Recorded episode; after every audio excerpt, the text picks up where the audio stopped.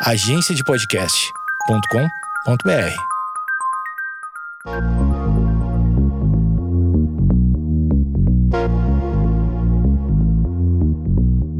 Você está ouvindo o Geekonomics Podcast, onde a racionalidade é questionada e a economia comportamental é explicada sem reservas e com a dose certa de ciência e irreverência.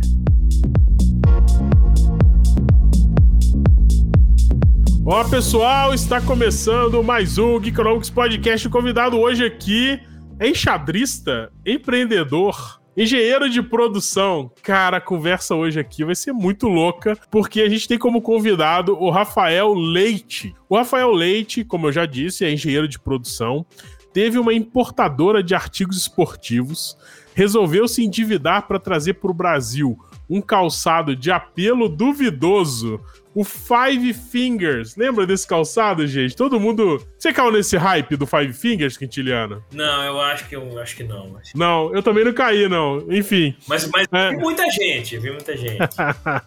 é, o Five Fingers que é uma espécie de luva para os pés, né? É um negócio interessante. Mas é incômodo. É incômodo. É incômodo. A novidade não emplacou e o Rafael ainda recebeu uma multa milionária das autoridades portuárias que entenderam que a peça era um calçado e não uma luva, como declarado nos formulários. A nossa boa e velha Receita Federal, que não perdoa ninguém, né? Da noite para o dia, estava quebrado e devia 2 milhões aos bancos. Meu amigo.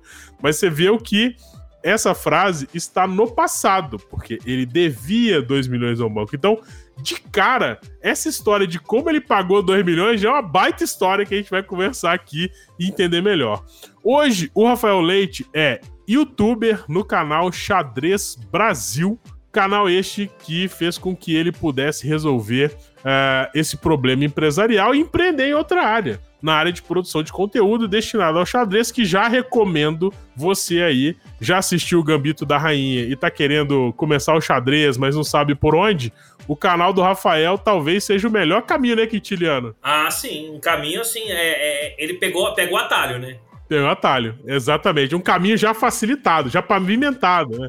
É, isso aí. Já pavimentado, aquela, aquele asfalto de forma de Fórmula 1. É, molezinha, é isso aí. Então, o senhor Rafael Leite, nosso convidado hoje, seja muito bem-vindo aqui ao Economics Podcast. Muito obrigado pelo convite, uma alegria estar aqui com vocês, batendo esse papo e falando aí sobre é, essa, essa trajetória, enfim, tudo que vocês quiserem bater papo aqui, tô, vai ser muito bacana. Muito bem. Comigo aqui também o senhor Quintiliano, que vocês já ouviram ele por aqui, né? E aí, Quintiliano, como estão as coisas, cara? Tudo jóia. Bom dia, boa tarde, boa noite para você que está nos ouvindo. Histórias de que que como que as pessoas reagem né, a, a, a, grandes temas, né? É, apesar do, do, do, Rafael ser um cara é, que hoje muitas pessoas o conhecem pelo, pelo canal, pelo canal Xadrez Brasil, que né, endossa as palavras do Matosinhos, é um canal muito bacana. É, tô, a gente está gravando aqui, vocês vão ver aí no, nos nossos stories algumas imagens, e eu, quando ele abriu a câmera, eu falei, eu já conheço essa, essa imagem, porque eu, eu sou um, telespectador do, do canal. E a história dele muito interessante, né? Porque como que as pessoas conseguem ter esse tipo de superação e isso faz parte de como que as pessoas reagem não só a uma questão racional, né? Mas uma questão de comportamento também, né? É, tem que ter um comportamento diferente para poder conseguir resolver um problemaço desse. Muito bem. Se você acha que tá difícil para você, escuta esse podcast, porque imagina pro Rafael, né? Como teve difícil. é, eu acho é isso aí. É isso, né? A oportunidade de bater esse papo e também eu me lembro muito quando eu tava, enfim, nós vamos desenvolver esse papo, né? Mas quando eu tava nessa época, assim, mais, nas épocas mais difíceis, é, se eu, quando eu ouvia histórias de, de, de superação, é, casos, enfim, conhecia, isso ajuda muito, né? Dá, dá esperança para a gente poder seguir, né? Então é uma alegria estar batendo papo aqui hoje aí com vocês. Maravilha. Então, senhor editor, roda a nossa vinheta, a gente volta aqui com Rafael Leite, do canal Xadrez Brasil. Roda aí.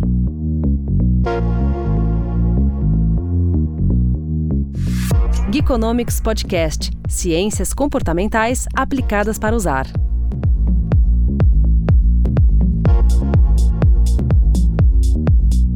Voltamos aqui com o Longos Podcast. Ô, Rafael, conta pra gente, cara, essa ideia de trazer o Five Fingers aí. É, primeiro, você, engenheiro de produção, a gente sabe que hoje engenharia de produção é uma área que tem um, é, uma pegada de gestão muito forte, né, cara? E você deve ter tido um bom background de gestão é, na época que você resolveu empreender aí com a sua importadora. Conta um pouco pra gente aí como foi essa história do Five Fingers, cara. Com certeza, legal. Conto sim. É, eu sou formado em engenharia de produção, me formei na Universidade de São Paulo e uma coisa curiosa é que desde o terceiro ano da faculdade eu entrei numa como estagiário numa pequena importadora de artigos esportivos. Era pequena, mas eles conseguiram o licenciamento da marca Reebok é, e conseguiram então distribuir produtos da Reebok Fitness no Brasil. E eu, que eu, eu comecei lá num escritório pequenininho e vi os caras deslanchando, foi lá para Faria Lima, naqueles puta prédio, fui pegando todo essa, essa, é, esse sucesso dessa empresa. Então, como eu peguei ela desde pequeno, eu tive a oportunidade de estar sempre junto dos sócios, estar sempre viajando para as feiras no exterior, conhecendo fornecedores, aprendendo a negociação, aprendendo as coisas que eram relativas aí ao mercado de importação, né, de artigos esportivos. E eu fiquei nessa empresa uns bons anos, quase seis anos. Eu foi o, o estágio que eu fiz. Depois eu me formei, continuei lá, enfim. E depois eu fui, é, cheguei a gerente geral lá da empresa. E quando eu já estava nessa pegada, eu, é, a, a, minha, a minha questão empreendedora começou a falar muito alto. Eu queria trazer novas coisas para a empresa, diversificar a linha de produtos e tal, só que a empresa não era minha. E aí, toda vez que eu ia falar isso lá na, na, na eles, pô, não, não tem nada a ver isso aí que você quer trazer, ping-pong, quer trazer uma de natação, não tem nada a ver e tal. E aí eu comecei a ficar num, numa fase assim que não dava, não tava mais dando para controlar isso, que eu realmente queria testar alguma coisa. E, e, foi muito difícil a decisão, porque eu tinha já um salário bom, já, enfim, morava sozinho, é, e num, num, bom bairro aqui de São Paulo, tava vivendo uma prosperidade muito legal, né? E aí, de repente, eu fui fazer essa, essa, essa tacada, né? Arriscar para montar o próprio negócio, e, mas não, não dava. Por mais que às vezes parecia meio irracional aquilo que eu estava fazendo, eu não conseguia controlar. Talvez coisa de moleque, muito jovem, né? Mas eu queria sair e montar minha, minha importadora, né? Então foi assim que começou. Maravilha, cara. É. Cara, e, e, e, é engraçado isso, porque é uma das características do, do empreendedor, né? É você não se acomodar, né? Tá querendo sempre é, se renovar, partir para mais coisas, expandir. É... Agora, é difícil tomar. Como, como foi na sua cabeça, assim, tomar essa decisão? Porque, igual você falou, é, uma das coisas que mais impedem a gente de se, se renovar, de partir para outras opções, é exatamente esse tiro, essa segurança que a gente tem hoje no presente que a gente acaba trocando por uma insegurança no futuro, porque Sim. empreender é incerto. No Brasil, então, nem se fala, né? É, como que foi para você essa? Qual, foi o dia D, tipo assim, que você chegou e falou assim: não, porra, agora eu, eu, eu saturei, eu vou pular fora, vou montar minha empresa e vou ver no que dá. É, foi acontecendo isso. Foi, é, a coisa foi chegando num ponto de eu chegar uma vez pro sócio da empresa e falar: cara, mas qual que é a missão da empresa? Eu, ficar, eu comecei a ficar incomodado com algumas coisas, porque é, e, e, aí ele uma vez me respondeu: não, não sei qual é a missão, a missão é ganhar dinheiro. Eu falei, pô, mas não é isso que a gente aprende na faculdade, ainda um pouco, um pouco mais idealista, né? E tal. Eu falei, ué, qual que é a missão? ah, então faz aí você a missão e tal. Aí o dia que ele falou isso, eu falei, pô, como assim faz eu a missão da empresa? Então eu vou, vou sair, né? Agora não tô mais aguentando. Foi a gota d'água, né? e aí, mas eu saí de lá numa boa, enfim. É, e aí eu, é, o que que eu acho que me ajudou assim a tomar essa decisão, né? De fato, eu já tinha um salário, morava sozinho, nunca aceitei ajuda dos meus pais, depois que eu fui morar sozinho, e eu fui entrar numa zona de risco, né? Onde eu não ia voltar para casa dos meus pais, não ia fazer nada disso. É, então, claro, eu juntei ali um, um, alguns recursos que eu sabia que iam me dar uma, é, uma sobrevida ali, né? É, e já tinha mapeado, claro, antes de sair da empresa, já tinha mapeado mais ou menos o que, que eu ia fazer e tal, o que, que eu ia importar, já estava em contato com alguns fornecedores. Então, chegou num dia que aí eu resolvi conversar lá, e aí o dia que eu conversei, me chamaram até para ter uma porcentagem lá da, da, empresa e tudo mais. Batemos um papo muito legal, recebi a, a proposta de ouro lá, assinada pelo, pelo sócio lá, e eu fui firme lá e, e, e resolvi, é, e tomei coragem e fiz isso, né? Foi, e foi a melhor coisa que eu fiz, é, eu posso falar para vocês assim, porque quando você, que nem você falou, empreender no Brasil é uma loucura, quando você assume essa responsabilidade você vai aprender coisas que você não tem jeito, você não aprenderia se você tivesse ali como é, é, funcionário, por exemplo, você não consegue ter o olhar que o, que o, que o dono tem sendo funcionário. Hoje em dia, sim, né? Hoje em dia, as empresas dão muito essa questão do empreendedorismo para os funcionários, é, é, é, deixa empreender dentro da empresa, né? Mas, é, é, mas quando, a, quando ela é sua mesmo, quando chega o protesto, quando chega o, o, o, primeiro processo do cliente que não sei o quê, aí você vai entendendo que, que a coisa é diferente, né?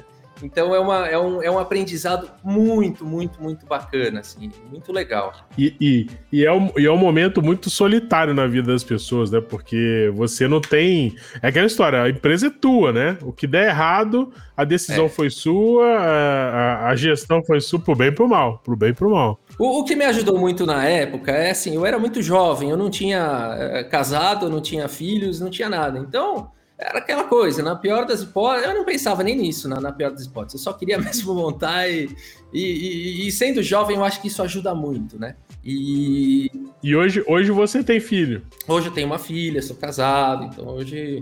É ela que aparece na fotinha do, do YouTube lá, no, do seu, da sua plaquinha? É verdade, tá no reflexo da plaquinha, é verdade.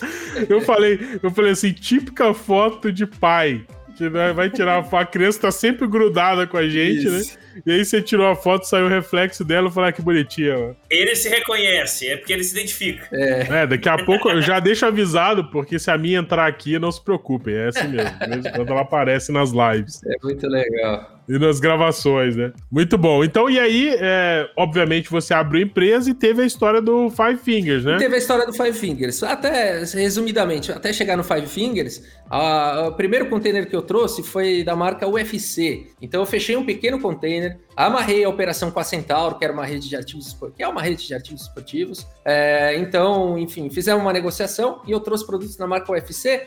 Isso do ano, no ano de 2009, que a marca estava ganhando bastante relevância é, no Brasil, né? E aí, cara, foi o primeiro container, fechou, foi aquela alegria. Aí do primeiro container eu pegava sempre o. Eu não, eu não tirava dinheiro para mim, pegava e já trazia um container dobrado, né? Um container maior.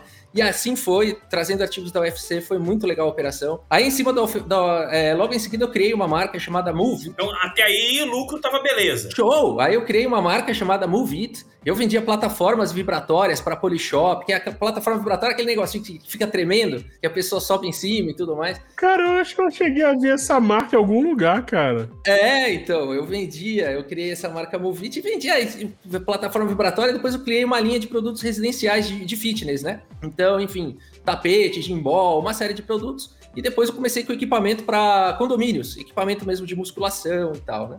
E a operação, cara, show de bola. Fiz, eu fiz um case lá no Groupon que a gente vendeu duas mil plataformas num dia. Uma coisa Caraca, linda. Eu ali, muito jovem e tudo dando Groupon, certo. Quanto Voando. Tempo? Voando. Voando, né? voando. Eu, primeiro ano, já tô. Grupom, quanto tempo que eu não via grupo, escutava Grupom? Grupom, lembra disso? Era, era para quem não conhece, era o site de financiamento coletivo, né? Era, era, era, era rival do Peixe Urbano na época. É isso, isso, isso. oh, o meu PlayStation 3 eu, eu comprei no Groupon. e você sabe que foi até um. Para restaurantes ele era sensacional, era metade do preço e tal. E foi até um case lá no. Deixava as coisas mais possíveis e acessíveis, né? Era muito bom o grupo. Tinha galera que só vivia disso, comprava comida, até comida japonesa depois entrou nesse negócio, entrou comida. Tudo, tudo é, tinha tudo, churrascaria japonesa. Não, pra você ver como que é racional a questão de gasto, né? Aqui em casa, a gente tinha uma agenda dos vouchers do Groupon. Olha então, só. assim, é, é, chegava no início da semana e fosse, ó quarta-feira a gente tem que ir lá no restaurante gastar o, o, o cupom do, do Groupon, não sei o quê. Aí do sábado tem a, o Strogonoff na não sei o quê do Groupon também. Não, e quando coincidia evento, tipo assim, puta merda, o dia do negócio, é, o dia que a gente marcou, é o aniversário do fulano. Ô, mãe, você não tá afim de ir no meu lugar, no, no, no restaurante e tal? Cara, era uma, uma beleza, uma maravilha, cara. Saudade do Grupom. Saudades. Grupom, saudades. Mas aí você, depois desse case com o Groupon, você resolveu. Cara, porque até onde você contou, você tava super light, super bem, voando. Faturando super bem, lucrando bem, né? Faturando, dando lucro, aquela coisa maravilhosa. Já tava com um escritório legal lá em Moema, tinha ali seis ou sete funcionários, então a operação era era pouca gente, vamos falar assim, mas o faturamento era alto, tinha uma operação muito legal, tinha um escritório cadeirona presidente mesmo, aquelas coisas lá, muito, muito louco, né? E, mas eu acho que isso também, o sinônimo cara... do sucesso é cadeira, cadeira presidente, né? Ah, cadeira presidente, você chegou nesse nível, você já é um homem bem sucedido. É, você é um empresário de sucesso. Um empresário Não, é ter uma sala, sala privativa e cadeira presidente. Ar -condicionado, é, com ar-condicionado. É é sala privativa com ar-condicionado. Mesa em L ali. É, mesa em L. Mesa em L. Mesa em L, muito bom. e aí, cara, o que que aconteceu? Aí surgiu essa ideia da, desse calçado, né? E aí, para fechar com esses caras, comecei a conversar, descobri essa operação e tal. Comecei a conversar com os caras, eram os italianos, a marca italiana, da marca Vibram, Vibram Five Fingers. E só que quem tava já no pé desses caras era a Field, que é uma rede de artigos esportivos, de, de é, roupas, né, vestuário e tal. E também ligado a questões esportivas. Muito grande até hoje. Abriu capital recente na bolsa, inclusive. Então, são, são grandes, né? Então, imagina eu querendo competir com esses caras é, para trazer essa Five Fingers pro Brasil. O que, que aconteceu? Cara, entrou com certeza uma questão de ego, de moleque ali que já tá querendo ganhar o mundo, dominar o mundo e tal, não sei o quê. E eu comecei a entrar numa vibe de. Eu falava pro cara. Isso você tinha quantos anos, Rafa? Cara, 2009, 27 anos. Aí, Novo pra caramba. É, aí já era acho um pouco mais, em 2010, 2011, por aí. 2010, por aí. um pouco mais, 28 anos. E, e aí eu comecei a entrar na noia de querer fechar a operação, só que o italiano ficava, ó, mas os caras aqui estão me oferecendo um lote mínimo aí de tanto de, no, no primeiro ano, no primeiro ano, no segundo ano e tal. O cara montou uma agenda lá é, um mínimo de, de, de, de, compras que eu teria que fazer, que era bem agressivo, era bem agressivo. É, só que eu tava, cara, eu tava acompanhando as vendas nos Estados Unidos desse calçado, era uma febre, um negócio absurdo, vendendo milhões de calçados tal, eu tava achando que era a nova tendência.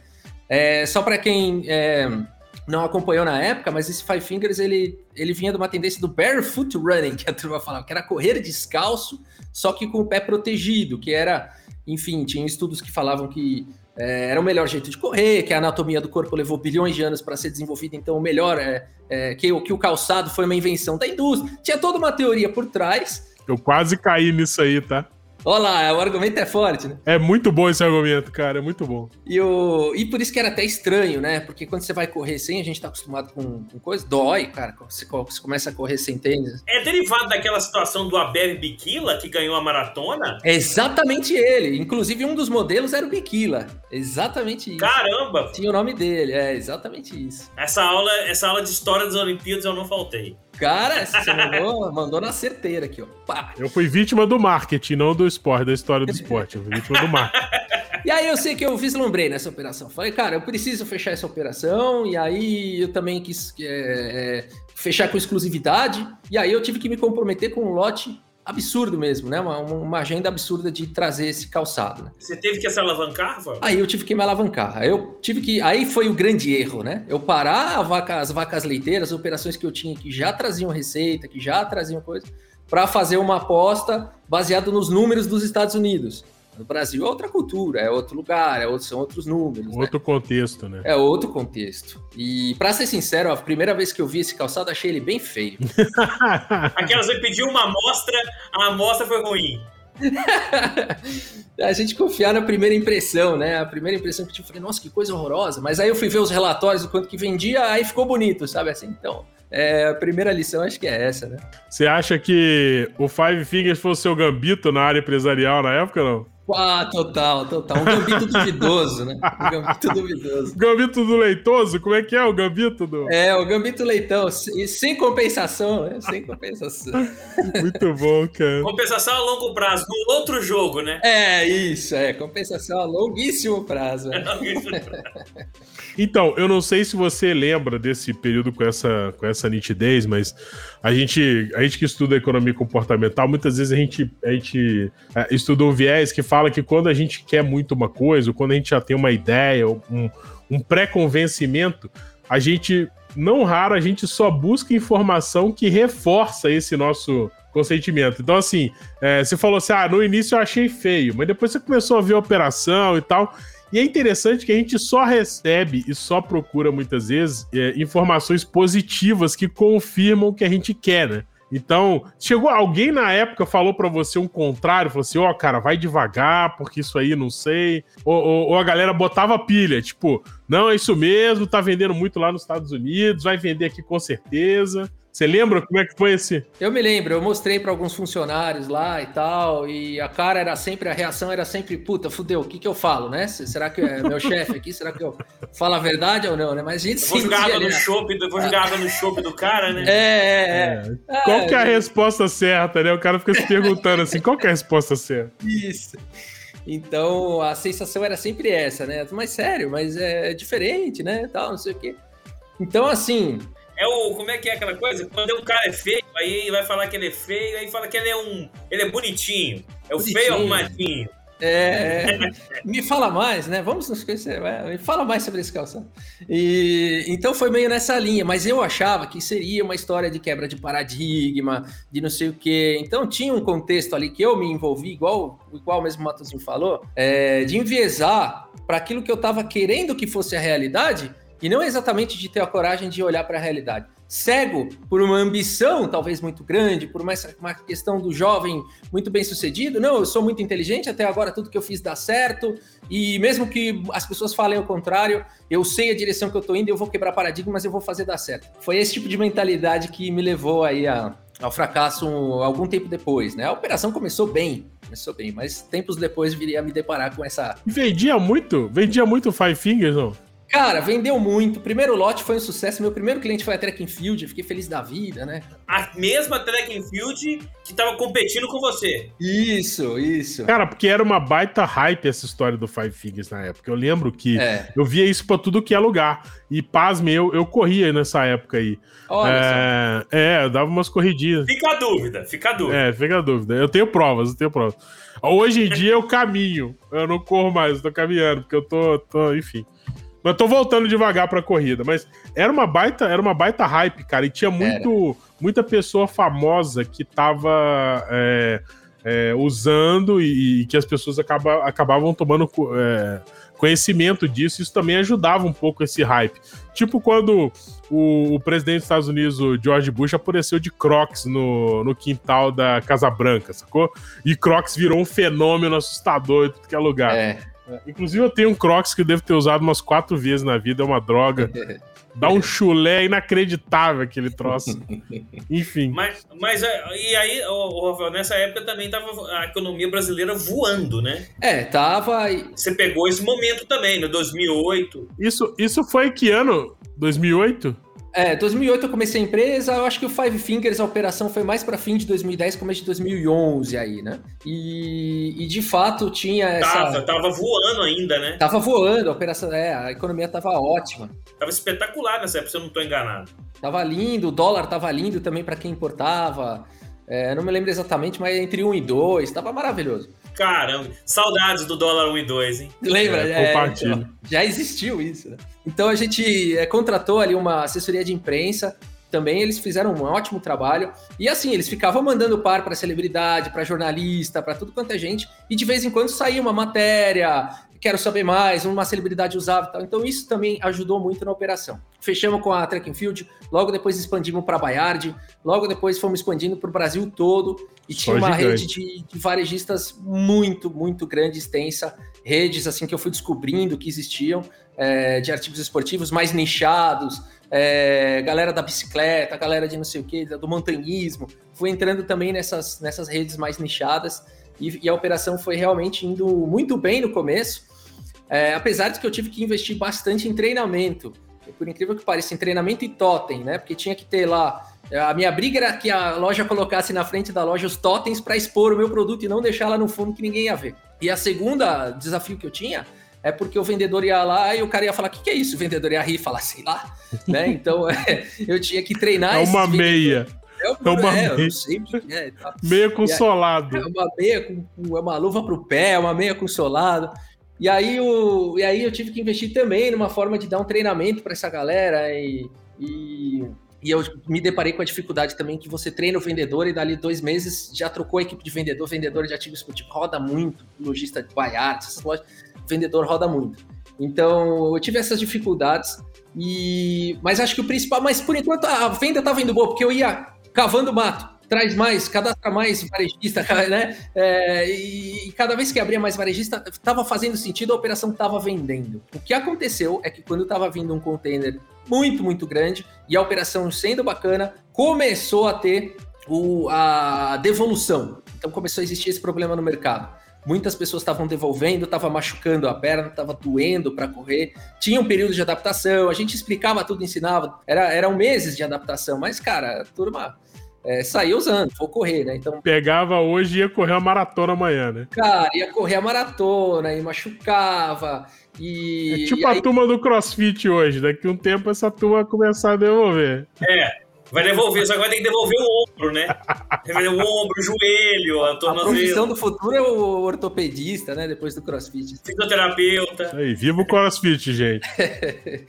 então foi isso, né? Aí começaram a vir algumas dificuldades. E aí calhou dessa operação enorme parar no porto e o fiscal olhar para aquela mercadoria e falar: o que, que é isso? Né? E aí eu fui explicar para ele o que, que era e ele falou: não, isso não é uma luva para os pés, isso aqui é um calçado não é um calçado, isso daqui é para proteger para você correr descalço. A filosofia é correr descalço. E aí começou esse embate.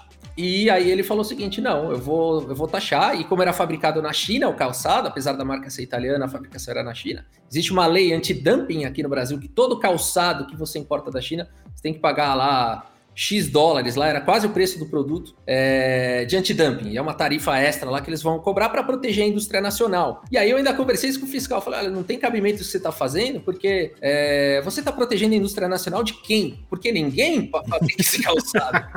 e aí não, mas eu vou te dar antidumping e tal. É o calçado na China. E assim foi, né? Mas você foi, você foi procurar sentido no sistema tributário brasileiro, aí você tá de sacanagem. Coerência no, no, no, eh, nos impostos? Rafael, que inocência! O mesmo produto paga cinco impostos em cascata, é uma maravilha isso aqui. E aí eu fui perceber que o fiscal lá, a única maneira de resolver com ele seria é, esquentar, esquentar o bolso ali, fazer algum esqueminha e tudo mais, né? E aí eu não quis, sendo bem sincero, eu não quis porque, primeiro, eu não achava uma saída inteligente, porque uhum. eu ia fazer aquilo mas nada ia me impedir de que eu, aí eu ia ficar na mão do cara para sempre, né? Porque na próxima operação ele ia querer e a coisa ia aumentar. E aí tem o retroativo, você não se livra. Não é porque eu fiz um esquema com o fiscal que eu tô livre do passivo. Então, daqui a alguns anos ele pode querer me derrubar de novo. Então eu falei, cara, eu vou ter que tomar coragem e, e assumir essa, essa porcaria, cara. Eu quebrei, né? E aí me caiu ali a realidade de que eu tinha quebrado, cara. Quebrado mesmo. E eu tava alavancado. E esses 2 milhões foi exatamente por isso. Para fechar esse lote, é, para trazer esses containers, eu tive que alavancar em banco. E aí eu tava alavancado já em 2 milhões com a mercadoria paga já lá no, no, no fornecedor, só que uhum. tinha que pagar os encargos aqui, tributos e tudo mais, mais a multa, mais tudo, aí estourou. Da noite para o dia, aquele jovem empreendedor de sucesso, mesa. Da cadeira presidente da mesa em L. Ia ter que vender a cadeira presidente, né? não ia ter jeito. Não, mas pelo que você conta, não foi um, um salto no escuro, né? Foi um risco mais ou menos calculado, porque a operação estava legal né? O que acontece é que é, esse risco da operação estava ok, mas havia uma incerteza que não foi precificada na época, que era a pauta de importação mudar a classificação do teu produto de luva para. Você não, não lembra mais ou menos a razão? Era o dobro de imposto, não? Que notícia ainda falou que era questão de dumping também, né? É, o, o, preço que eu pagava na mercadoria, vamos supor que era 20 dólares o preço FOB, que a gente chama, o preço do fornecedor, né?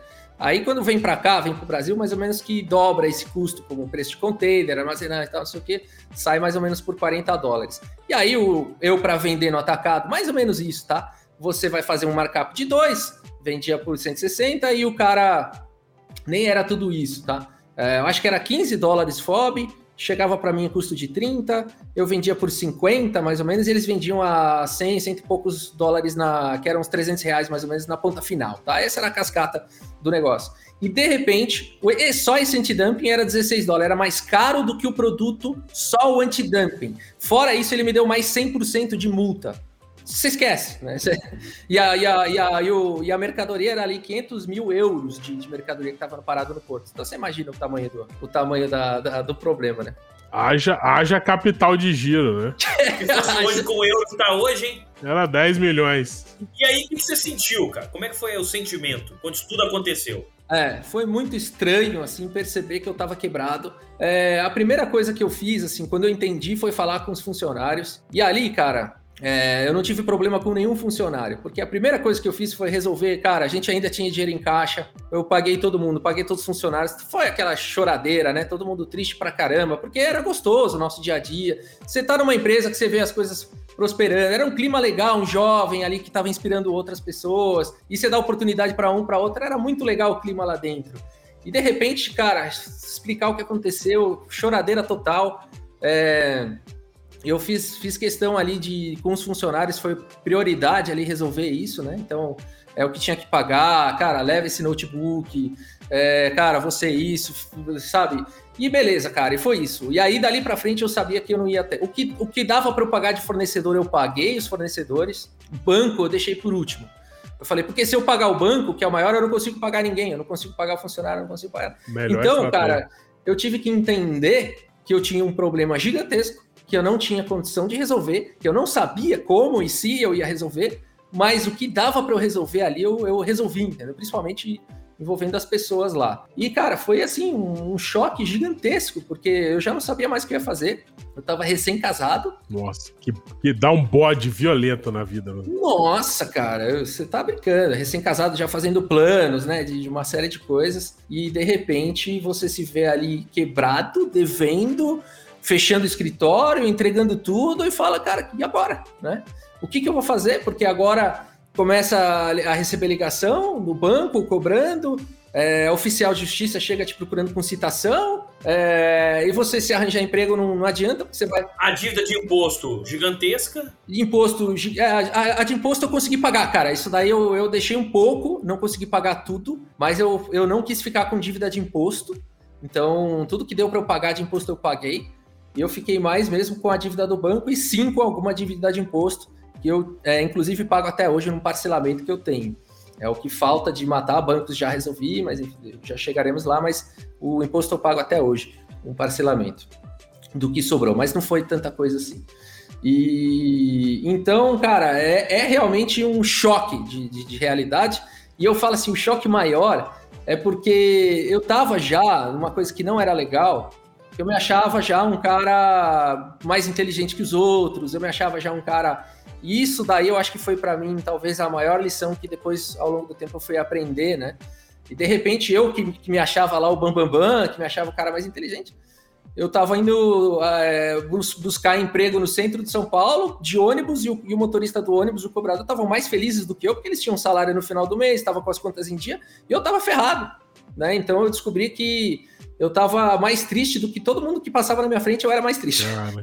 É, é Mano, é que, que treta, né?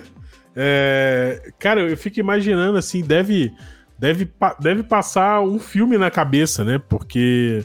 É, e, e, e, o, que, o que pesa mais muitas vezes, é, eu, eu, acho que você deu essa declaração na entrevista que você fez à Veja, é que esse tipo de problema é aquele problema que você acorda e tá arriscado ele ser a primeira coisa que vem na sua cabeça.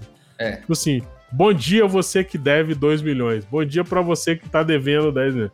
Bom dia pra você que faliu. Que...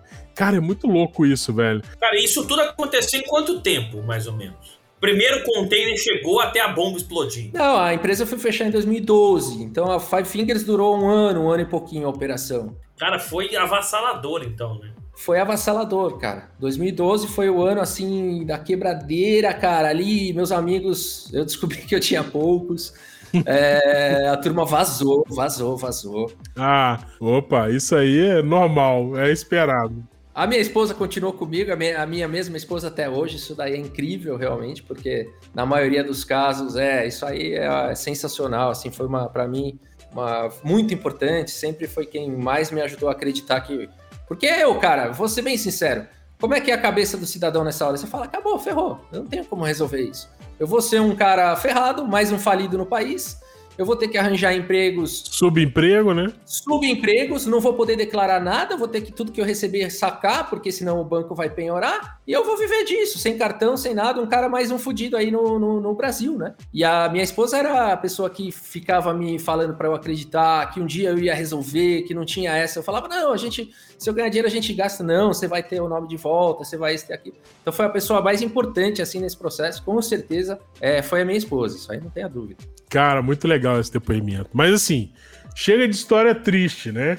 É. Porque, meu Deus do céu, eu, eu já fiquei agoniado aqui de pensar o é. que você passou nesse. É, é, com isso. Eu, eu também sou. É, nas horas vagas, eu sou empresário, eu sei o quanto, é, uhum. o quanto preocupa essa questão de estar tá alavancado, de fazer dívida. Não, não é fácil, não é simples. No Brasil, então, é, que você tem um ambiente extremamente agressivo para para atividade comercial, né? Então, não só para atividade comercial, mas para várias outras coisas, mas como a gente está nesse papo falando de, de questões empresariais, é um ambiente extremamente agressivo para o uh, empresário é, e incerto, né? Uh, e, e tem, tem uma definição que eu sempre gosto muito, que o pessoal, quando a gente fala incerteza, o pessoal acha que é só desconhecimento, mas é, é, e confunde muito com risco, né? É. Mas é, o risco, muitas vezes, você consegue calcular a probabilidade dele acontecer, você consegue se preparar para ele. Quando você sabe que ele existe, né? Você é, que ele pode acontecer. É, você consegue trabalhar. A incerteza não, mano. A incerteza é aquela história. Tipo, aconteceu agora. Não estava previsto, não estava precificado que ia acontecer. Como é que você coloca no, no, no risco, né? Vai bater um avião, vem uma pandemia. Exato. É, ninguém precifica isso. Mas enfim, e aí, mais, uh, o mais legal é, foi, primeiro, que você não surtou, né? Porque, é. cara, é muito fácil numa situação dessa surtar, né? Tem gente que deve. Cara, né? Loucura demais. É, e... é, é, o tipo de, é o tipo de comportamento, de situação que gera um comportamento de, de largar tudo, pensar até em situações drásticas de suicídio, sei lá. Uma das coisas que. Uma das ideias que tá mais ligada à questão de depressão é, e de suicídio é a questão de ideia fixa. Uhum que é você entrar no, no, esquema de mental e que você só consegue pensar a mesma coisa. Uhum. E você entra em loop, sabe? Uhum. Você entra num loop negativo, pensamento negativo e não consegue sair dele.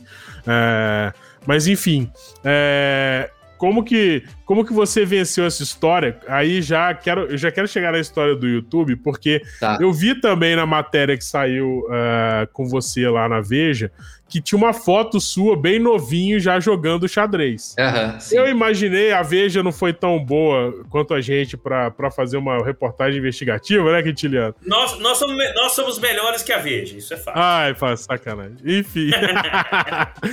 Mas é, eu queria saber em que momento você começou a resgatar, ou se foi um resgate, né, da, de uma atividade sua é, tá. de adolescente e tal, essa história do xadrez, e como Legal. que você é, é, trouxe isso, que eu lembro é, na matéria também, porra, eu, eu, li a matéria duas vezes aqui tirando, eu tô muito, muito comportado esses dias. é, fala que no início do seu canal, é, você, que, você postou um vídeo apenas para mostrar uma inteligência artificial é, que existiu uma inteligência artificial jogando xadrez. E acabou que o seu canal foi. É, é, hoje, sem dúvida nenhuma, é, é, o principal canal de xadrez no Brasil. É, e eu queria entender como que você chegou nisso. Se foi um resgate da sua atividade de infância, se foi por acaso. Como foi, cara, esse processo? Foi. O legal. É, o xadrez, cara, ele sempre teve presente na minha vida, sempre. Ele nunca largou, é, eu nunca larguei do xadrez, o xadrez nunca me abandonou também. É, eu cheguei, inclusive, no colegial a, a, ficar em parafuso lá, porque eu queria jogar xadrez. É, foram os anos que eu mais joguei xadrez, primeiro, segundo e terceiro. É, hoje não é colegial que fala, né? Ensino. Ensino médio. Ensino médio, é.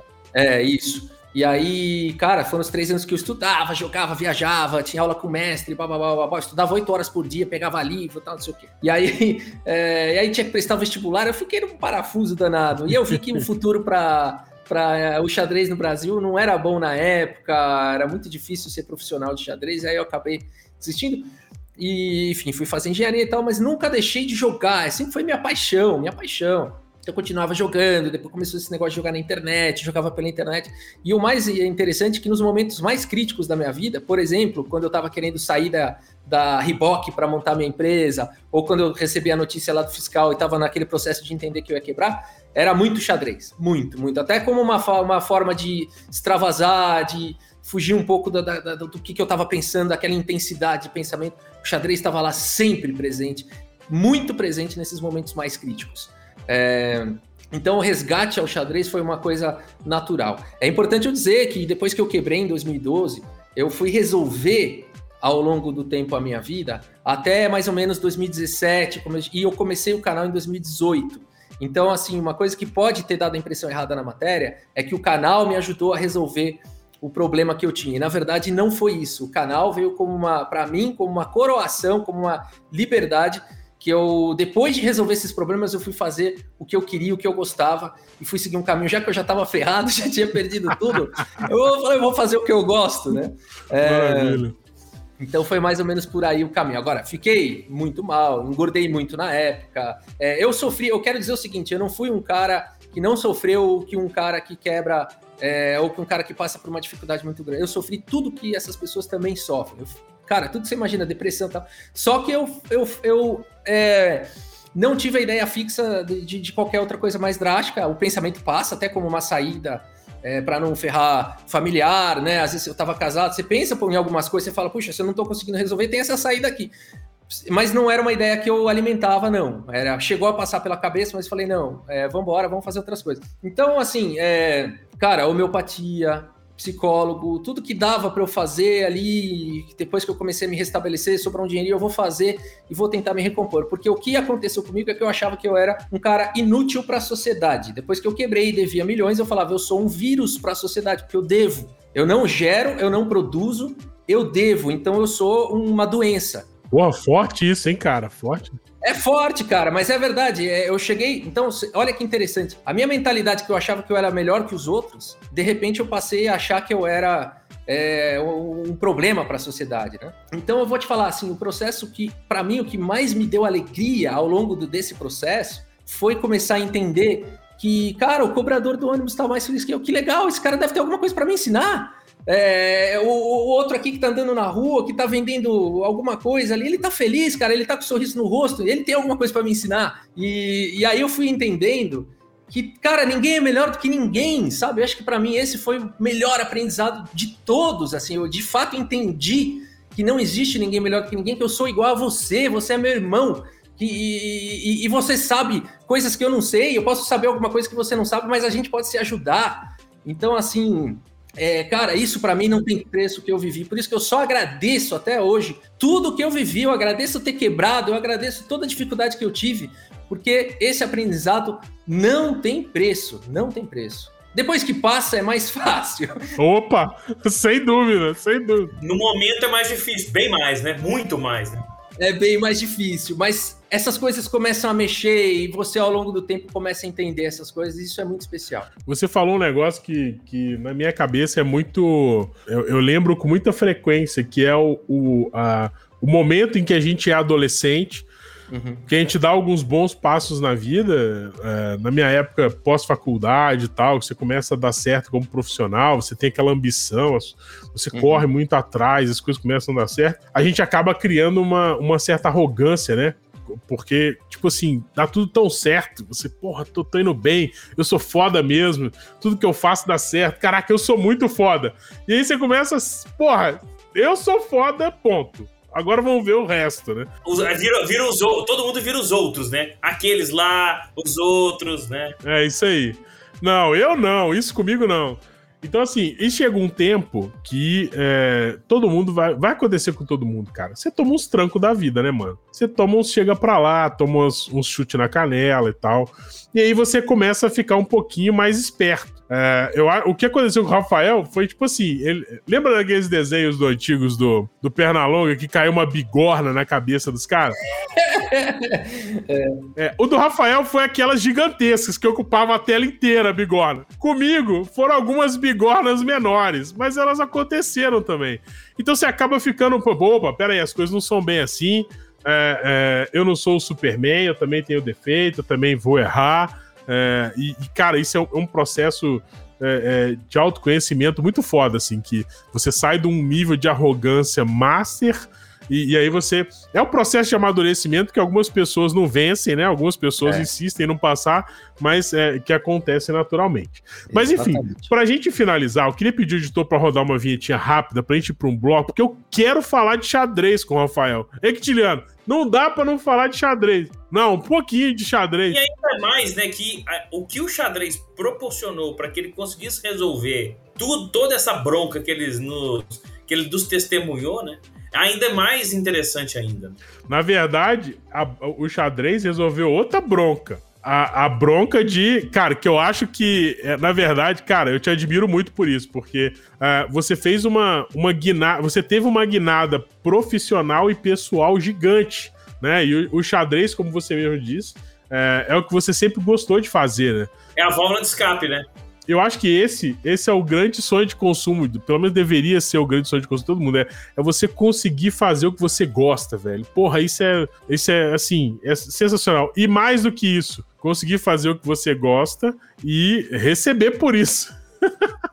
Porque todo dia eu tava. Tá, de vez em quando eu passo na, na, timeline da rede social e eu vejo os caras assim, porra, sua empresa tem que ter propósito. Por que, que sua empresa tem que ter propósito? Por que não sei o quê, né? Eu olho pra isso e falo assim, cara, ok, tem que ter propósito, mas se não tiver lucro, não adianta, mano. Sim, sim. Se não tiver lucro, se não pagar as contas, deixa de ser empresa. A gente vive numa sociedade capitalista. Os boletos são implacáveis, né? São implacáveis, eles derrubam qualquer utopia. Né?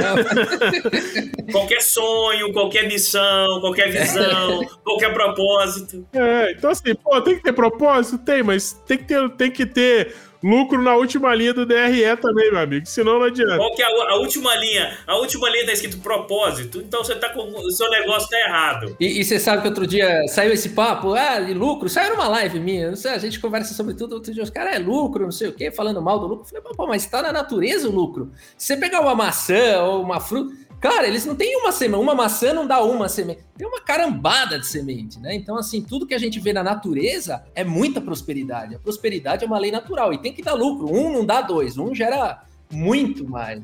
É, é. Eu achei sensacional essa sua consideração, que esse é um momento raro nesse podcast, que eu vou elogiar uma coisa que o Diego falou aqui. É raro, Rafael, é raro. Eu achei... É porque a gente tem uma constru... a gente vem construindo últimos três anos, mas uma rivalidade muito saudável. Sei, sei. É. Então chegou um momento especial, um momento especial. Isso, é quase coisa de irmão, sabe? Que se gosta muito, mas de vez em quando sai no tapa. A gente é assim, a gente se gosta um pouco menos e sai mais no tapa. Isso, a gente é evolução do irmão. Mas você falou um negócio interessante que a última linha do balanço podia chamar propósito. Cara, é muito legal isso.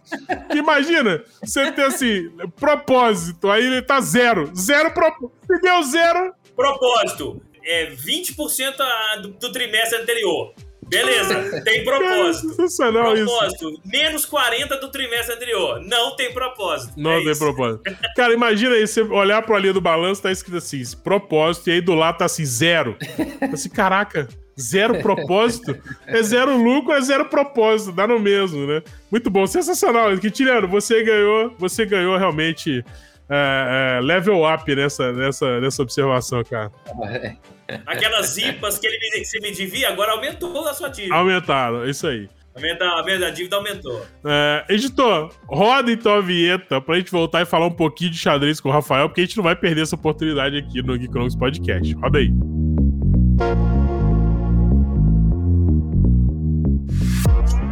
Geekonomics Podcast. Ciências comportamentais para o seu dia a dia.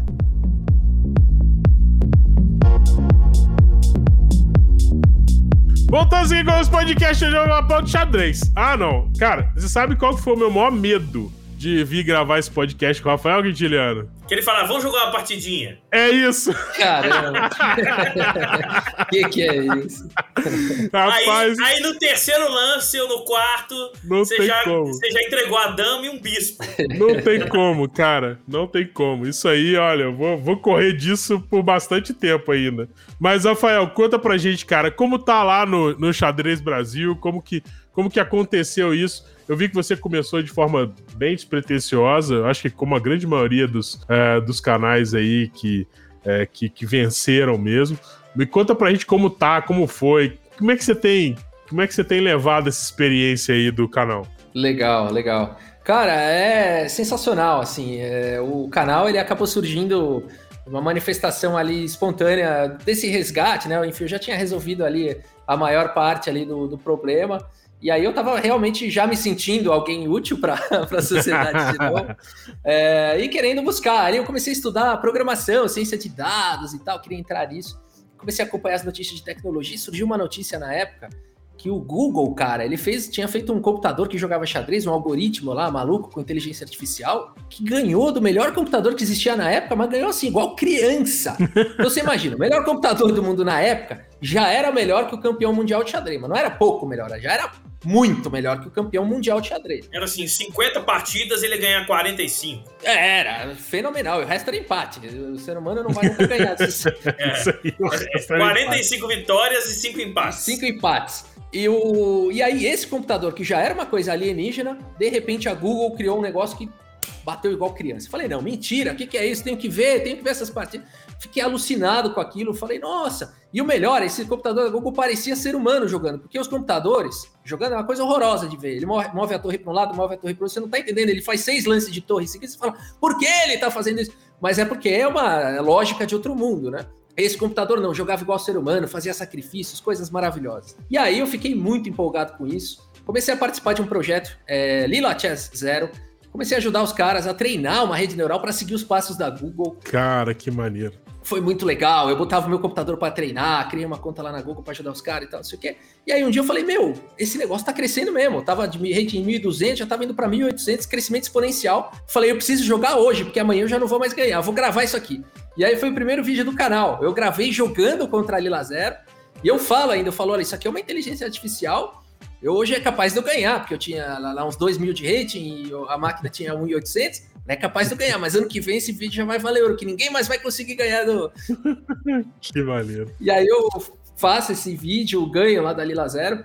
E, e, tá salvado. Então eu ganhei da Lila Zero, é verdade, existe esse vídeo. Mas você salvou a que você ganhou ou teve mais partidas lá de treino antes? Não, não, eu ganhei, eu ganhei ali mesmo, mas hoje, depois eu acabei gravando perdendo. Depois eu fiz mais. Hoje é impossível, claro. Não, aí depois eu fiz isso, a série, depois eu continuei um ano, tanto depois jogando contra, é impossível. Impossível, tem nem como. Né? Mas foi muito legal, esse foi o primeiro vídeo. Eu, cara, eu gravei ali do meu laptop, com a câmera do laptop, o microfone do laptop, ou seja, eu só tinha o laptop. Foi no laptop, né? Que eu fiz o primeiro vídeo, que era um lap isso foi em 2018, era um Lap 2011, mas era da, da Mac. Então, cara, era uma maquininha boa, né? O Mac 2011 ainda é uma boa máquina, né? Então, foi ali que começou o canal. E aí eu gostei tanto, cara, de, de que eu comecei a, me, a, querer gravar vídeo. Eu não tinha audiência, né? Não tinha público, mas eu gostava daquilo que eu tava fazendo e era uma coisa que poderia dar um retorno no futuro. Então, assim, pelo menos minha esposa não ia olhar para mim e falar: o que você tá fazendo aí com esse xadrez aí de novo, né? Tá perdendo tempo aí de novo, vai trabalhar, né? Vai buscar.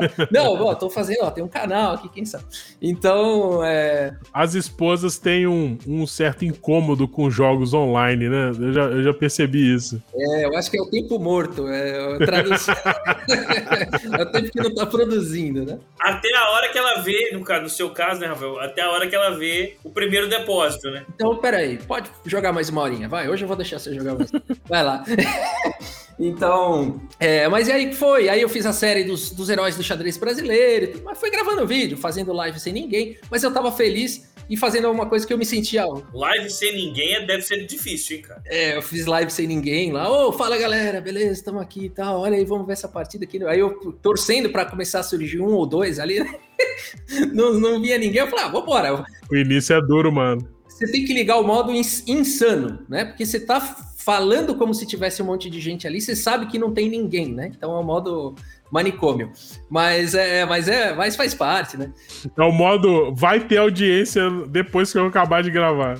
E aí foi indo, cara. E aí, graças a Deus, assim, o canal, depois de um tempo, a turma começou a descobrir, começou a gostar, eu também comecei a entender mais algumas coisas. É, e tentando sempre conversar com todo mundo, acho que esse foi uma das coisas muito legais, sempre conversando, tentando entender o que eles querem, né? É, e, e chega ao, ao, ponto de pegar o WhatsApp da galera, e eu tenho vários que eu converso no WhatsApp até hoje, né? E esses são fundamentais. E, cara, tô muito feliz, tô lá no canal. É, é cara, o. O Gambito, qual foi o efeito do Gambito da Rainha no seu canal? Cara? Foi muito grande. Eu acho que assim, teve alguns momentos foram muito especiais. 2018, final do ano, minha meta lá era terminar com mil, inscri mil inscritos. Um amigo meu ficava falando que ia chegar em 2 mil. Eu falava, ah, vamos, né? Eu pensava, putz, coitado. E chegou em 45 mil no final do ano. Foi assim, outubro, novembro e dezembro foram três meses que era é, um negócio absurdo, assim. É... Eu não esperava isso, foi realmente uma surpresa, assim, gigantesca, gigantesca. E 45 mil era o maior canal que era do Renan Araújo. Então, ali, de repente, deu aquela guinada e eu era o maior canal de xadrez do, do Brasil. E aí eu fiquei, cara, muito, muito feliz com aquilo. Então esse foi o primeiro marco, né? Essa guinada de 2018, do final, dos três últimos meses. Aí 2019, cara, muito feliz fazendo e tal, 2020. E aí veio o Gambito da Rainha, né? Esse aí foi outro marco, porque eu ainda trabalhava. Eu fiquei tão traumatizado com o negócio de assumir riscos que eu não assumia mais nenhum risco. Eu tinha meu emprego, eu tinha o canal, eu tinha. Você fazia um canal de renda extra. Era renda extra, exatamente, né? Aí eu tinha lá que bom, Que bom que as pessoas aprendem, né? exatamente. Aquele negócio, se não é no amor, como diriam, se não é no amor, é na dor, né, cara? É na dor, né? É isso. Então foi isso, né? Durante muitos anos. Aí veio o Gambito, foi início de 20, certo? Foi, é, foi no, no, no acho que a, a, por aí, segundo semestre de 2020. Aí começou lá, o, teve o Gambito da Rainha. E eu já estava na empresa que eu estava trabalhando. Aí o Gambito da. Depois do Gambito da Rainha foi o marco que aí eu conversei lá na empresa para sair. E aí, de novo, foi muito difícil para mim assumir um risco, que era focar 100% no canal, porque traumas do passado vinham à mente. Mas ali já era outra história, né? Aí já, já assim, já tinha um, um um, uma série de, de, de, de, fatores ali que me ajudava a tomar decisão, ou seja, não foi mais uma aposta, né? Era um canal que já era. E não tinha o banco como sócio, né? E não tinha o banco de sócio, não tinha alavancagem, não tinha nada disso. E assim, sair da empresa, portas abertas, Rafa, sabe? É, foi num outro esquema, então foi muito mais gostoso, muito mais saudável. Sugiro a você que é empreendedor, que tá louco para sair do, do seu trabalho Calma, calma, né? Faz, planeja, continua no seu emprego, começa de repente ali nas horas vagas uma coisa ou outra, vai testando, vai, depois você sai, não precisa ter pressa, né? Mas se espera, espera ter, espera ter um retorno do canal, é, ou seja lá qual tipo de mídia que você está usando, que comece a pagar suas contas, essas coisas, né? É isso. É Fazer isso. um colchão, é o que a gente diz aqui da educação financeira, de, muitas vezes no canal, né? Atenção, atenção Netflix, tá na hora de lançar uma série sobre economia comportamental, né, Quintiliano? Exato, aí nós vamos voar. Olha aí. Nós vamos parecer o cara do balão, aquele, aquele padre do balão, vamos voar pelos ares. Rapaz, esse é clássico. Esse é clássico. Mas aí, aí o Gambito aí explodiu de vez, né? Não, aí sim, aí o, quase dobrou, assim, é, foi muito, é, tanto na academia, né, que eu tenho a Academia Xadrez Brasil, quanto no canal, realmente os números foram para outro patamar, assim, e a gente percebeu, assim, durante alguns meses foi realmente um negócio absurdo, assim, a gente, eu criei um curso lá para xadrez, cara, todo mundo queria fazer aquele curso, o outro criava outro curso, então todo mundo, chess.com, o número de downloads do aplicativo, absurdo, é, todo mundo numa nessa vibe assim muito forte depois do Gambito da Rainha. Depois do Gambito da Rainha, claro que a coisa é, é, é, estabilizou. Estabilizou, mas estabilizou num patamar ainda assim acima do patamar anterior, né? Então eu falo que teve um efeito de curto prazo muito forte, mas de médio e longo prazo também bacana. É, acho que o efeito Covid também é importante das pessoas mais em casa, né, Rafael? Ah, isso também. Eu acho que juntaram esses dois fatores, né? Covid com certeza mexeu muito, assim, porque pessoas em casa, procurando alguma coisa para pensar e fazer fora da, do noticiário, que foi, queira ou não, né? Todo mundo viveu isso e tá, tá vivendo ainda, mas no começo acho que foi mais pesado, né? Do, do, que hoje em dia, porque a gente não sabia o que ia acontecer, não sabia, era muitas, eram muitas incertezas, né? Então o xadrez é, ajudou muita gente também a se distrair. O que eu tive de relato de gente que estava com depressão e, e o xadrez estava ajudando na depressão, crises de ansiedade, e o xadrez ajudou, então teve esse efeito também. E pais, né? Os pais querem para os filhos que eles fiquem, façam outras coisas além de usar o tablet. É, então ali o xadrez também veio como uma, uma atividade que desenvolve. é possível jogar no tablet, como eu jogo ah, algumas vezes e tal, Mas você pode jogar o físico ali, né? Que é. Pode. Chess.com. Eu, eu ensinei minha filha a jogar xadrez. O grande problema é que ela sempre ganha. Olha que legal. É, e é, é, porque ela não respeita muito bem as regras, sabe? Ah, ok. A minha filha tem seis anos. Então, assim, para cada uma peça dela que eu pego, ela pega cinco minhas e de repente eu perdi o jogo, inexplicavelmente. Aí sim, aí sim. Mas enfim, mas cara, foi isso. Vale muito a pena. Eu também fiz isso. É aquela partida que você perde e fica feliz, né? E sabe o que foi interessante? Eu, é, teve, tiveram algumas pessoas que assistiram a série e que não, não sabiam jogar xadrez e que começaram a perguntar como jogava. Cara, achei, achei isso sensacional, assim. É, porque... É porque é uma série que não é para quem joga uma série. É, não fala muita coisa de xadrez. É, você não fala nada de xadrez. Fala muito, tem muita coisa de xadrez, mas ela, para quem não sabe jogar nada, ela, ela é, não precisa saber mesmo. Ela não ajuda, é, ela não ajuda ninguém a jogar xadrez, né? Só motivo. É, isso. Bom, o papo tá bom, mas chegou aquela hora que você já sabe que é Uh, que são as considerações finais aqui do Ghost Podcast. Eu vou pedir editor para rodar nossa vinheta de considerações finais e a gente volta aqui com Rafael Leite, Quintiliano Campomori e eu, Arroba Matozinhos, aqui uh, no Geekonomics Podcast sobre. Qual é o tema desse podcast? A gente falou tanta coisa, Quintiliano, legal aqui. É, comportamento em problemas empresariais. Eu acho que é o melhor. Opa, nome. É isso aí. Talvez seja. Vamos lá, roda a vinheta aí, seu editor.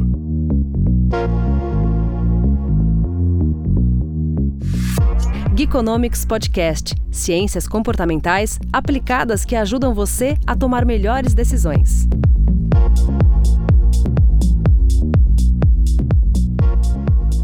Voltamos, esse é o Podcast, aquele momento que você já está acostumado aqui, que são as considerações finais. E antes de chamar o Rafael, é, eu já queria antecipadamente já agradecer demais por ele ter aceitado o convite e vir aqui conversar com a gente sobre a história dele, que é uma história sensacional. É, que tá ligado a muita superação, tá ligado.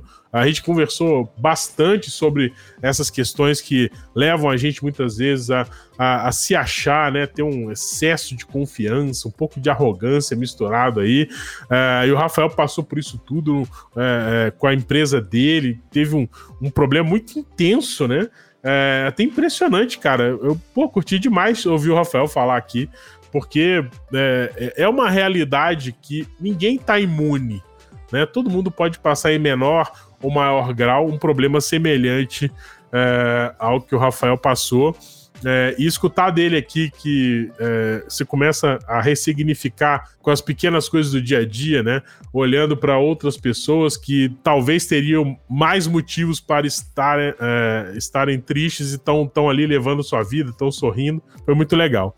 Então, Rafael, obrigado demais por ter aceitado esse convite. Fica à vontade aí agora nesse minuto para falar do canal, para divulgar, fazer jabá, mandar abraço para a mãe, para o pai, enfim tá liberado aí as considerações finais. Obrigado demais pela presença aqui, Rafael Leite, do canal Xadrez Brasil. Eu que agradeço, muito obrigado aí pela oportunidade. Enfim, conheçam aí o canal Xadrez Brasil, tá no YouTube. Tem academia também para quem quiser aprender mais, xadrezbrasil.com.br. E assim, o recado que eu quero passar, né, em cima disso tudo que a gente conversou, teoria comportamental de empresa e tudo mais. Se você teve um pequeno negócio, ou tem um negócio, ou qualquer dificuldade que você está passando na vida, né, assim, é, cara, acredite, lute, luta é o principal, acreditar e lutar são esses dois pontos, você não pode perder isso. Tenha esperança, tenha esperança, acredita e lute, tá? Porque por mais que você não veja a saída hoje, pode ser que, cara, é impossível resolver, você não tá vendo a saída. Mas se você lutar todos os dias, buscar aprender, baixar a bola também, né? Entender que assim, é... cara, você pode aprender com todo mundo né? E buscar ser feliz, cara, eu tô ferrado, mas deixa, eu, hoje eu posso ser feliz, mesmo com uma dívida de 2 milhões, hoje eu posso ser feliz. Se eu decidir ser feliz, hoje eu vou ser feliz, né? Então, assim, decidir ser feliz independente da situação, um dia de cada vez. Hoje eu vou ser feliz, ponto. É muito difícil, mas é possível, então eu quero deixar essa mensagem de encorajamento aí para as pessoas que possam estar tá passando por alguma dificuldade. Mais uma vez agradecer a oportunidade e falar que o xadrez aí também pode ser um grande ajudante aí, tanto nos momentos bons, é o amigo para sua vida toda, quanto nos momentos difíceis aí o xadrez vai te ajudar a, colocar aí as emoções e, e, e um equilíbrio aí no seu dia a dia. Muito bom.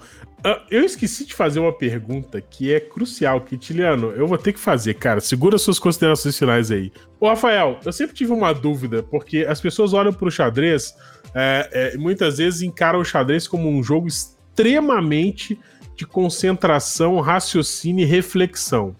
Mas a gente sabe, quando a gente pega alguns livros e a gente vai estudando é, é, a questão do xadrez, por exemplo, as aberturas, né? É, você já tem aberturas clássicas já configuradas, que para o jogador muito experiente, que pratica muito, acaba que você já faz isso meio que no automático, né? Então o xadrez é meio que uma mistura é, entre movimentos que muitas vezes podem ser automáticos, como essas, essas aberturas aí que já, é, já são famosas, vamos dizer assim, e outros que ao longo do jogo, obviamente, o raciocínio e, e, e a questão de, é, é de reflexão, né, que é necessário para você pensar uma jogada. É meio isso mesmo? É exatamente isso. O xadrez ele evoluiu para esse lado. Vamos falar assim, foi um mal inevitável por que, que eu falo que é o mal, né? Porque você fala, puxa, qual que é o mérito do jogador que decorou ali 15 lances de abertura e tá bem ali numa partida, né? É, é... Então, assim, mas tem seu mérito, né? Então o xadrez evoluiu para esse lado. As pessoas tiveram que também, o profissional de xadrez, ter que agora tem que memorizar e decorar uma série de lances de abertura para poder jogar bem.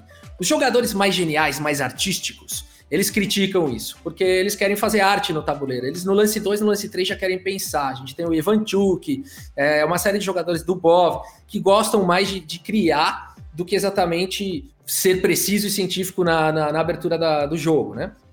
Então, alguns jogadores criticam essa. Porque agora você vai jogar um torneio, não tem jeito. Ou você vai ter que entrar nessa dança, né? Ou você vai decorar ali os 15, 20 lances de abertura, no, no nível profissional, tô falando, não no recreativo amador. Ou você vai decorar ou você tá fora, você vai perder na, na, na largada. Igual na natação, se o cara. Existe, existe ainda alguma abertura que, que, que não foi já estudada e que já foi mapeada, não? Acho que não, né? Cara, é assim, ó. É, o xadrez ele é tão. ele é fenomenal por conta disso. Dá pra galera decorar até ali o lance 12, lance 15, dependendo de uma abertura um pouco mais. Depois disso não dá mais, porque a árvore de possibilidades ela vai se expandindo de uma forma tão grande que já até o 15 lance já é algo bizarro, já é algo para poucos. É exponencial, né, cara? É exponencial. Então, assim, a gente fala assim, não dá mais, entendeu? Não dá para passar. Então, sempre tem um lance novo, que a gente fala, puxa, olha aqui uma novidade teórica, né? Um cara fez um lance surpreendente ali e tal. Mas, assim, cada vez mais essas novidades teóricas estão um pouco mais distantes, né? Mas eu acho que para o ser humano já tá meio no limite ali. já. O Caruana, que é uma, é uma referência de decorar, ele tem alguns milhares de lances decorados. Não é exagero, não é forma de dizer. Ele tem alguns milhares de lances decorados. Mas aí é um, é um em poucos do, do mundo, né? Chegar nesse. E o pior de tudo, ele tem que atualizar essa memorização todo ano, porque surge o um computador novo, e aí o computador mostra que aquela abertura, aquele preparo dele estava errado, agora tem um lance diferente, um Puta peão aqui. Que... E aí o cara tem que mudar o repertório dele. Então é Malditos um, é um... computadores. Malditos é. computadores. Muito bom. Cara, eu quis fazer essa pergunta porque é uma baita associação com um dos conceitos que a gente mais trabalha em, em economia comportamental, que está ligado à teoria do sistema dual que a gente fala. Uh, o Daniel Kahneman, que é prêmio Nobel de Economia e tal, psicólogo, ele criou esse esse fato que diz que a gente tem duas formas de pensar. Uma que é rápido, que é meio automatizada, é baseada em heurísticas, né? Ou seja, em atalhos mentais, em coisas que a gente aprende com a experiência e apenas repete aquilo de forma automática. Dirigir um exemplo. Isso aí. E a outra é o devagar, que é, é o lado mais reflexivo, que você precisa se concentrar, refletir a respeito para executar uma ação. Eu vi que tem uma relação muito grande disso com o xadrez, e eu lembrei disso porque Uh, uma das lições mais bacanas que eu tive de xadrez na vida foi quando eu enfrentei um cara que sabia as aberturas. E ele, cara, ele me ganhava muito fácil, eu ficava muito puto, porque. É, e aí, a abertura no xadrez também não é o primeiro movimento, tá, gente? É, é uma sequência de movimentos. Então o cara dava seis movimentos, o cara me ganhava o jogo. Eu ficava desesperado. E aí, na próxima partida, às vezes ele, ele, ele começava com uma outra abertura, me pegava também é, de calça arriada, literalmente. Então é, é, é legal para a gente perceber que existe isso também é, é, no, esporte como o xadrez, que você já tem, já consegue ter algumas é, heurísticas de jogadores, né, ali, baseados nesses estudos, né, que o cara abriu, estudar a partida, que é um pouco do que o, muito do que o Rafael faz no canal dele, né? Então, se você tá querendo jogar xadrez, né? Parte da, da questão é o seu raciocínio, parte é você aprender e perceber o raciocínio do outro também. Né? Muito bem colocado. E, e, tem um grande desafio também, que aí eu acho que é o que destaca os, o, um jogador de outro no, no xadrez, que é uma memória mais de longo prazo. O jogador no, no, no xadrez, ele está muito usando ou essa parte de decorar as aberturas no começo, mas isso só vai até o começo da partida, e depois para o meio do final está usando muito é, memorização de padrões táticos, ah, aqui pode ter um sacrifício, aqui pode ter uma coisa, um, um tema tático que a pessoa vai identificar. Agora, jogadores como Magnus Carlsen, eles usam outra parte do cérebro durante uma partida do jogo, que é uma memória mais de longo prazo. Ele nunca vai perder a mesma partida duas vezes, por exemplo. Isso é muito difícil, aprender com os erros. É por isso que ele é o campeão mundial, né? Simples assim. Por isso ele é o campeão mundial. E assim. Ele pensa você... mais longe que os outros, né? O cálculo dele é muito longe, né? Ele é muito longe e ele vai falar assim: ó, ah, aqui você não pode jogar tal coisa. Por quê? Porque o Tahashi perdeu do Tartakov em 1920 ah, tá tanto, do lance que ele estudou, de, de uma partida que ele, ele tem memorizada a partida inteira na cabeça. Então é muito. Aí são casos assim, é o Mozart do xadrez, são casos assim que vale a pena se estudar, né? Que vale a pena se estudar. Beira loucura os caras desses. Beira loucura, exatamente. É, é, por aí. É tipo os caras que jogam sem tabuleiro, né? É tipo um negócio, né? Só, só na cabeça. Só no. Lembra Batalha Naval? Então os caras jogam xadrez assim, é louco. Dando só referência cruzada. Tem um caso bizarro, já que você mencionou isso, que é o Gareev, que tá, joga hoje em dia. Ele é o recordista de jogar simultaneamente contra jogadores é, xadrez às cegas. Então ele venda os olhos dele e ao mesmo tempo ele jogou contra 45 pessoas e ganhou a maioria, e jogadores fortes. Né? Não basta jogar, eu consigo também. Se você falar para eu fazer uma simultânea de olhos vendados contra 45 pessoas, eu consigo. Eu vou perder todas, vou fazer dois lances e vou esquecer tudo. Mas não, ele jogou contra os caras fortes, ganhou. Você tem que lembrar 45 da, dos seus movimentos e do movimento dos outros. Dos outros. Então vai, tabuleiro 1, lance tal, tabuleiro 2, lance tal. E assim indo a partida inteira. Cara, cara. é louco. É bizarro. É bizarro. O ser humano é pois bizarro. É. É. Esse, cara é... deve, esse cara deve ser um robô e a gente não sabe. A gente vai descobrir. Não, ele deve enxergar em quatro dimensões. É um cara é, diferente. Deve ser um robô. Ele deve ser um robô. Se, se, é robô, quando, se fizer autópsia nele quando ele morrer, vai ter alguma coisa eletrônica dentro dele. Um monte de chips plantado. Mas então, Quintiliano, suas considerações finais, meu amigo. Cara, é sensacional o papo com o Rafael. Assim, eu já eu acompanho bastante o canal dele. Sou um telespectador que que está sempre presente. E o mais legal é saber que, além daquele cara super é, é, focado ali no xadrez, tem um, uma história muito legal, uma superação interessante, que mostra que é, tem um pouco de sangue frio, né? Tem um comportamento ali um pouco menos explosivo, ajuda a resolver os problemas. Né? Isso a gente já sabe de muitas outras coisas, mas é, é bom a gente reforçar com exemplos de, de um cara que conseguiu fazer é, esse, esse, esse caminho, resolver uma bronca das mais complexas, assim, na boa, eu acho que não teria tanta capacidade de ter o sangue frio para resolver. E fazer aquele trocadilho do final, né, Matheusinho? Você sempre gosta? Ele deu um checkmate na, nas dívidas, né? Então. Eu já fiz o infame do Gambito no meio, né? E você, para encerrar, Pra... É porque a gente, a gente combinou, a gente combinou, a gente combinou. Mas é uma vez agradecer, né, a, presteza, a, a presteza do Rafael em poder bater esse papo com a gente e, e, e sempre, com, sempre com um sorriso para poder contar os, os piores momentos da vida dele. Então, eu que, eu que agradeço.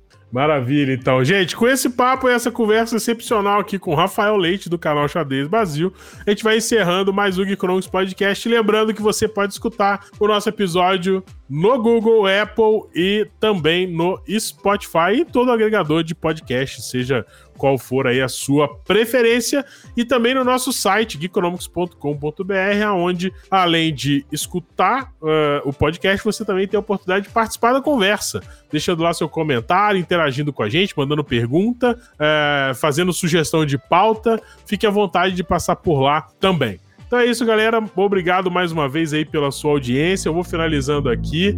Tchau.